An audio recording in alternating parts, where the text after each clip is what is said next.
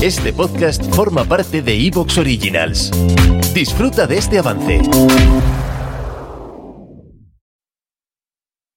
Esta temporada en Aramón llegamos más lejos con dos nuevos remontes. Más cerca de la diversión. Más lejos con dos nuevos valles esquiables. Más cerca de las emociones. Más lejos con hasta 6.400 esquiadores más por hora. Más cerca de los amigos. Esta temporada en Aramón llegamos más lejos y te lo vamos a poner muy cerca.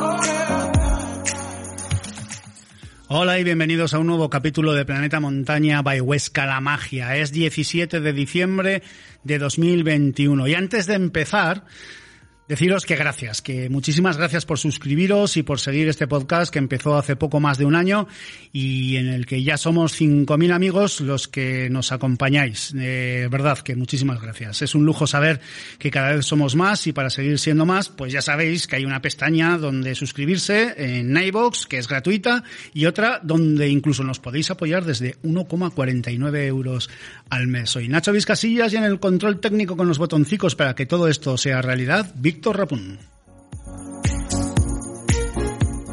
Este capítulo de Planeta Montaña Huesca La Magia lo vamos a abrir con el maestro Sebas Álvaro, que como sabéis es el autor de Everest 1924, El Enigma de Irving y Mallory. Y también tiene otro libro en circulación. Pillar a Sebas no ha sido fácil porque acaba de llegar de un sitio y se iba a otro y además en breve también se va a ir a la, a la Antártida. Así que le hemos robado unos minutillos para que nos cuente cosas. Y luego aprovecharemos el programa pues con nuestra animóloga de confianza, con Rocío Hurtado. Así que sintonía y el maestro Sebas Álvaro.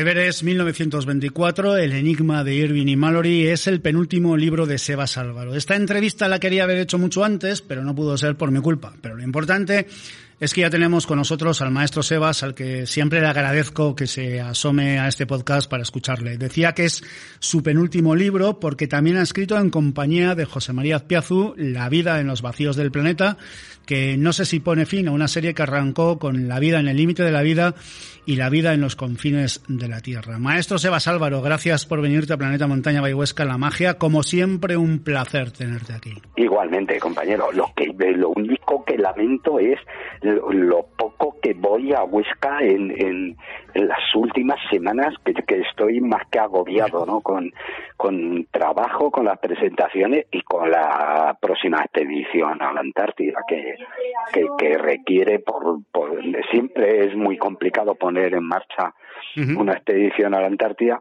pero con COVID, con Chile eh, cambiante todos los días con las normas del COVID, bueno, igual que todos los países sí.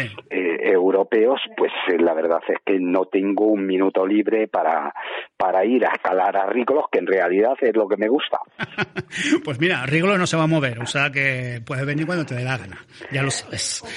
Eh, decía, la vida en los vacíos del planeta lo tengo en cartera, por lo tanto no te voy a preguntar sobre él porque no lo he leído, pero ¿es el broche a la serie escrita con José María Azpiazu? Sí, sí, sin lugar a dudas. Eh, de hecho, el proyecto, el proyecto ese nació así. eh, hacer una trilogía que me hubiera gustado seguramente poner también selvas en ese dentro de, de, eso pero no quise mezclar desiertos y selvas y desde un principio mm, lo dejamos acotado a lugares donde todavía hoy en día están muy alejados de la domesticación del ser humano y que además por su por una serie de características geográficas eh, físicas pues prácticamente todavía hoy en día vivir es muy complicado. Así que hicimos primero el, el libro de, de las montañas que tuvo un éxito espectacular. Eh, porque se vendieron, va por la segunda o la tercera edición el, el primero. Eh, luego sacamos el de los confines de la Tierra, pero fue justo en el inicio de, de la pandemia, con lo cual eh, fue un libro que prácticamente no pudimos hacer promoción del mismo y ahora mismo pues eh, estamos liados con, con el libro de los desiertos, que es una mirada yo creo que bastante completa sobre todos los desiertos de, del planeta. Así que con eso eh, ponemos punto final, porque además lo que probablemente hagamos pues en, un espacio no muy largo es terminar vendiendo los tres libros como un pack dentro de, de una caja que, que se podría titular La vida en el límite. Vayamos a Everest 1924, el enigma de Irving y Mayori. Mm, no vamos a descubrir ni el final ni a destriparlo porque lo que hay que hacer es comprarlo. Pero sí que me gustaría que nos acotaras cosas, cosas que, se pueden leer en el libro. Por ejemplo, ¿este libro sirve para entender la geopolítica actual en esa inmensa región del globo? ¿Siguen las mismas tiranteces con diferentes estructuras de poder y de gobierno en lo que se llamó o se llama el gran juego? Pues con algunos de los protagonistas cambiados, pero en efecto. Pero eh, yo creo que además ayuda a entender mucho la situación actual de toda esa zona, que sigue siendo una zona geoestratégicamente muy importante. ¿Te está gustando lo que escuchas? Este podcast forma parte de Evox Originals y puedes escucharlo completo y gratis desde la aplicación de Evox. Instálala desde tu store y suscríbete a él para no perderte ningún episodio.